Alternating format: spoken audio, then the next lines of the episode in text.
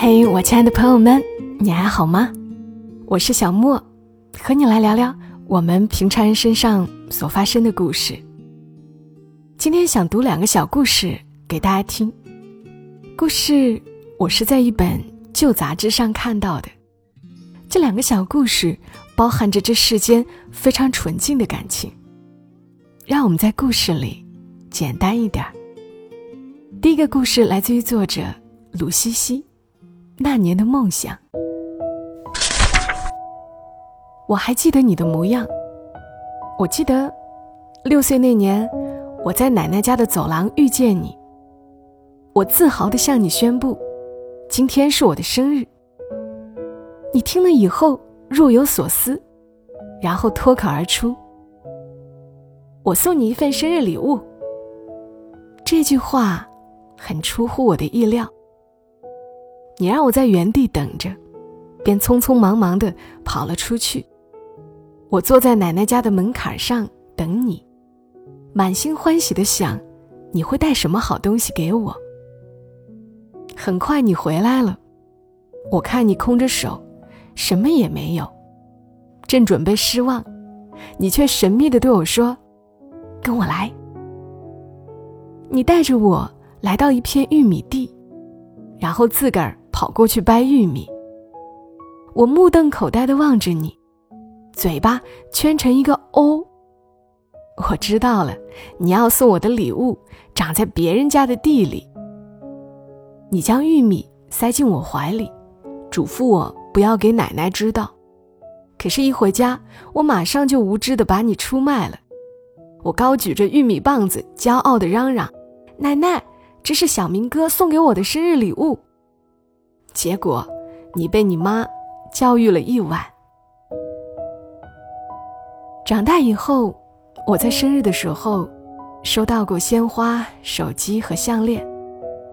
可是小明哥，你给我的我生命中的第一份生日礼物，意义永不被超越和替代。我还记得，我被蜜蜂蛰了的早上，我捂着肿得很高的胳膊大哭。因为太痛，我很担心我会因为蜂毒死掉。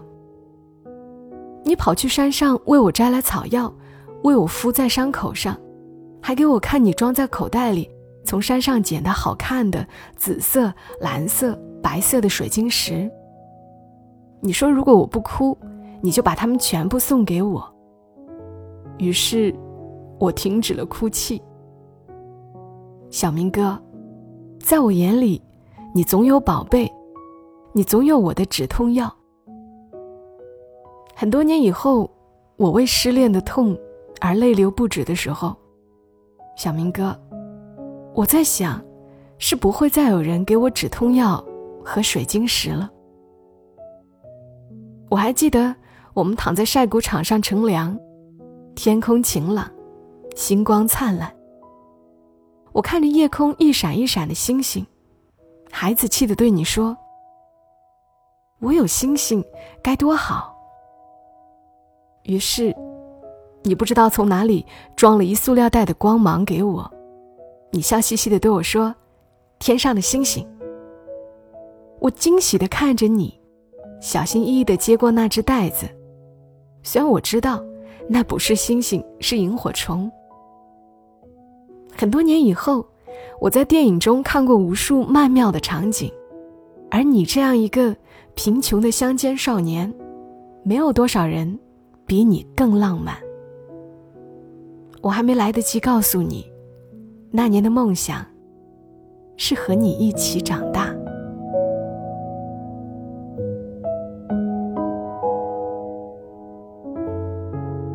这么个小小的故事，就像夏夜里微凉的风。轻轻的拂过，希望你会喜欢。而第二个要读的故事，来自于作者贾江。故事的名字叫《带锁的日记》，故事也很久远了，约莫是二十多年前的故事了吧。贾江写道：“母亲很忙，自打去年提前退休以后，就在市场上租了个摊位卖菜。”每天，母亲要很早的起来，给女儿做好饭后，再轻轻的叩女儿的房门。女儿起床、洗脸、刷牙的时候，母亲已急匆匆的跟车去批发点取菜去了。从这时到太阳落山，母亲就一直待在菜市场的摊位上。母亲很老相。父亲之所以坚决的要离开母亲，可能也有这个原因。离婚时，母亲对父亲说：“把女儿留给我吧，你拖孩带崽的娶人，麻烦事儿多。”父亲说：“每月我多拿些抚养费吧。”母亲说：“不用，按协议好的给就行。”那一刻，父亲很内疚，但还是走向了另一个女人。整天风吹日晒，老向的母亲变得愈加憔悴。即使是雨天、雪天，母亲仍然去进菜卖菜。母亲说：“越是不好的天气，进菜的人越少，菜就越好卖。”女儿的学习成绩。是从高三开始下降的，名次从以前班级的第五名落到第十名，又从第十名落到第二十名。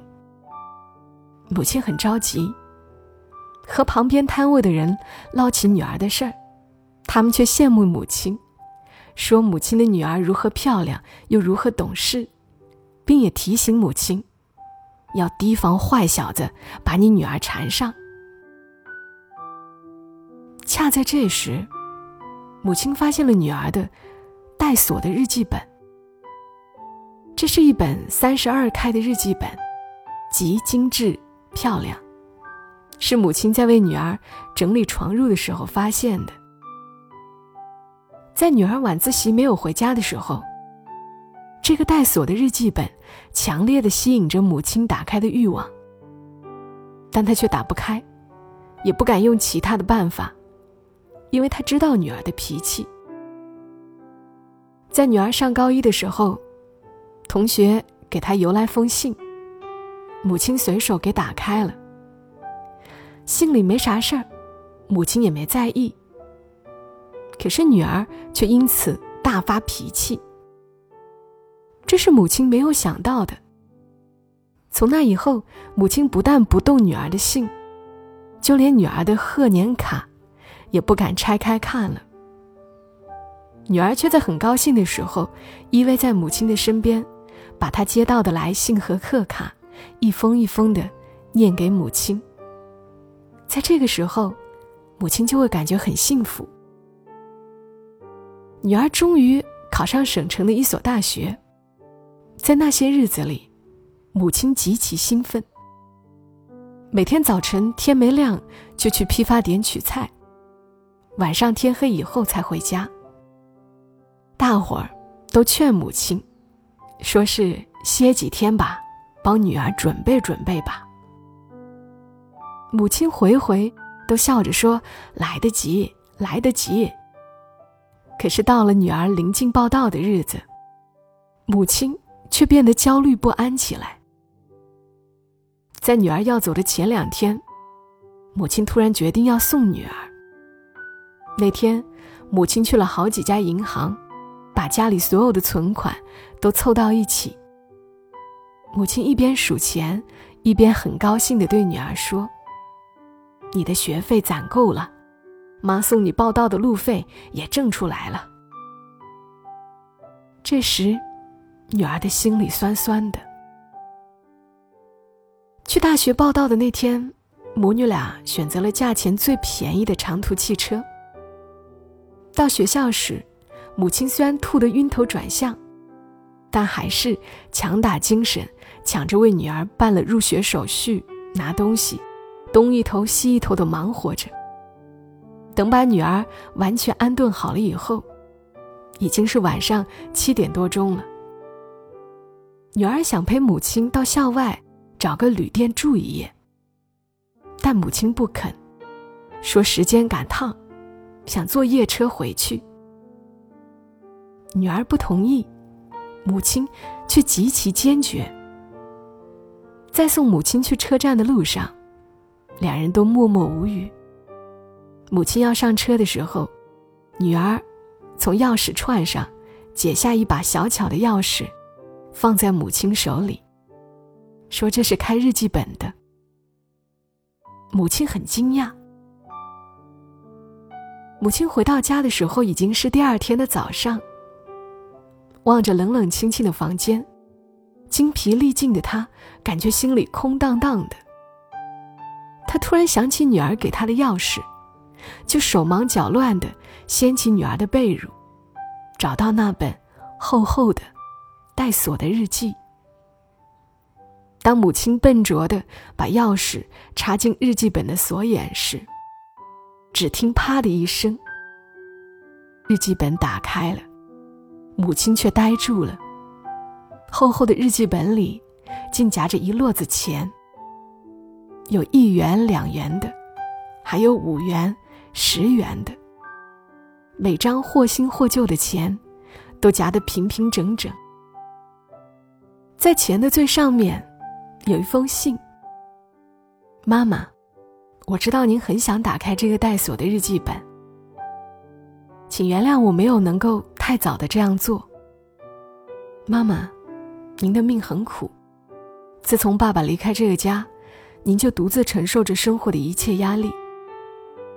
有一次，我们提前放学，我特意绕到菜市场，远远的看您，看着您被太阳晒黑的脸，看着您被风吹乱的头发，看着您因劳累而变弯的身体。妈妈，在那一刻，我有了辍学的念头。我想替您卖菜，想帮您挣钱。也许，这就是我学习成绩下降的原因。可我最终没有那样做，因为我知道，那样只会使您更伤心。妈妈，为了让我上大学，我知道您把家里的积蓄都拿出来了。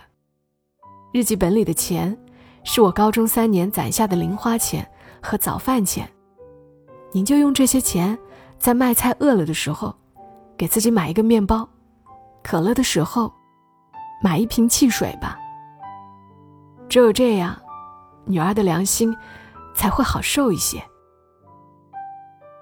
母亲读着，泪水模糊了双眼。